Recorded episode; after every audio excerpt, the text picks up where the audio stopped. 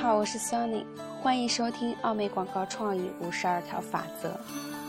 近期呢，Sunny 开通了微信公众号，微信的名称叫 Sunny 的书架。Sunny 怎么拼写呢？就是 S O N N E Y。在 Sunny 的书架这个公众号里面呢，我会将荔枝 FM 的内容以文字的形式同步更新出来。如果大家有想要看文字版本的，就可以关注这样一个公众号。那么今天呢，我们还是继续来学习金点子三十八，让消费者。从广告标题中看到利益所在。这个金点子是我们为了将利益在商品售卖的同时交换给消费者所设计出的另外一个窍门。如果你也这样想，就对了。让消费者从广告标题中看到利益所在，这一点非常重要。因此，我们不断的提起它，并将其作为标题，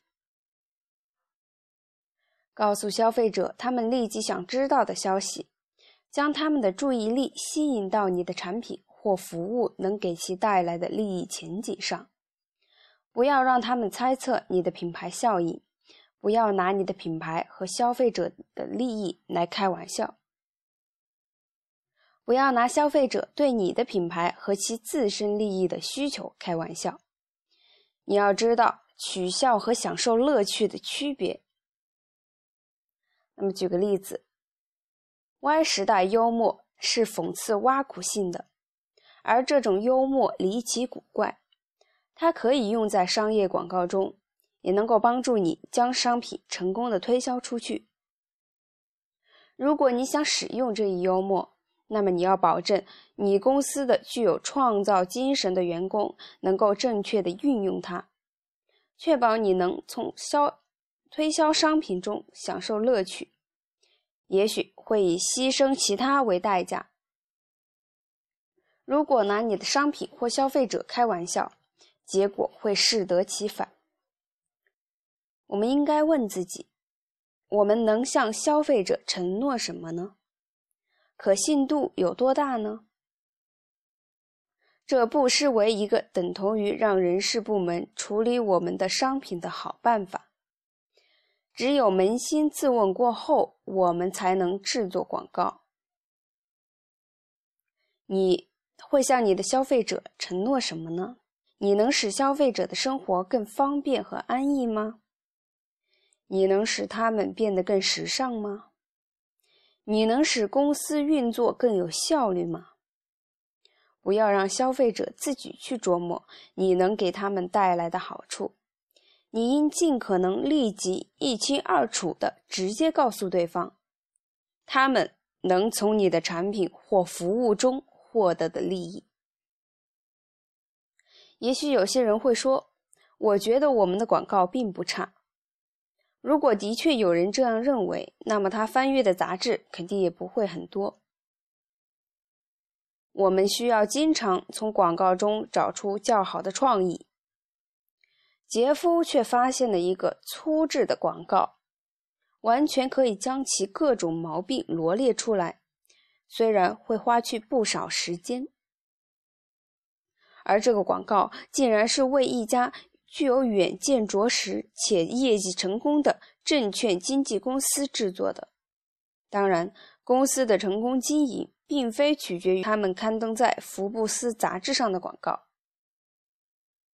杰夫发现了如下的毛病：第一，广告没有标题；第二，消费者的利益没能在广告中体现出来。第三，广告给人的感觉很单调乏味。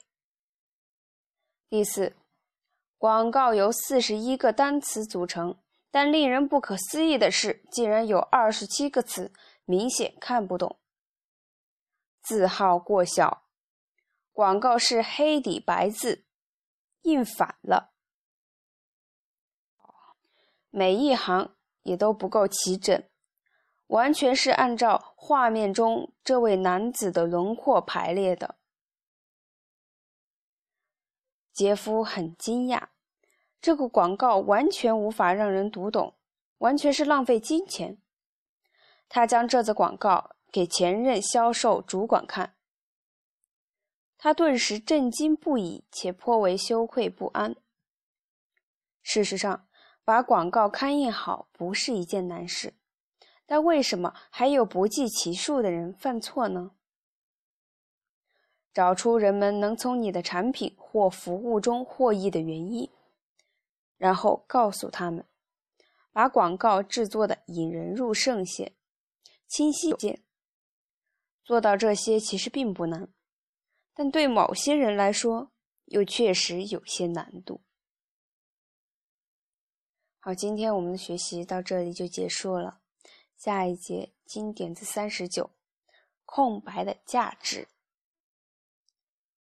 期待大家的收听与关注，感谢大家的支持。那么今天的节目就是这样了。再见。thank you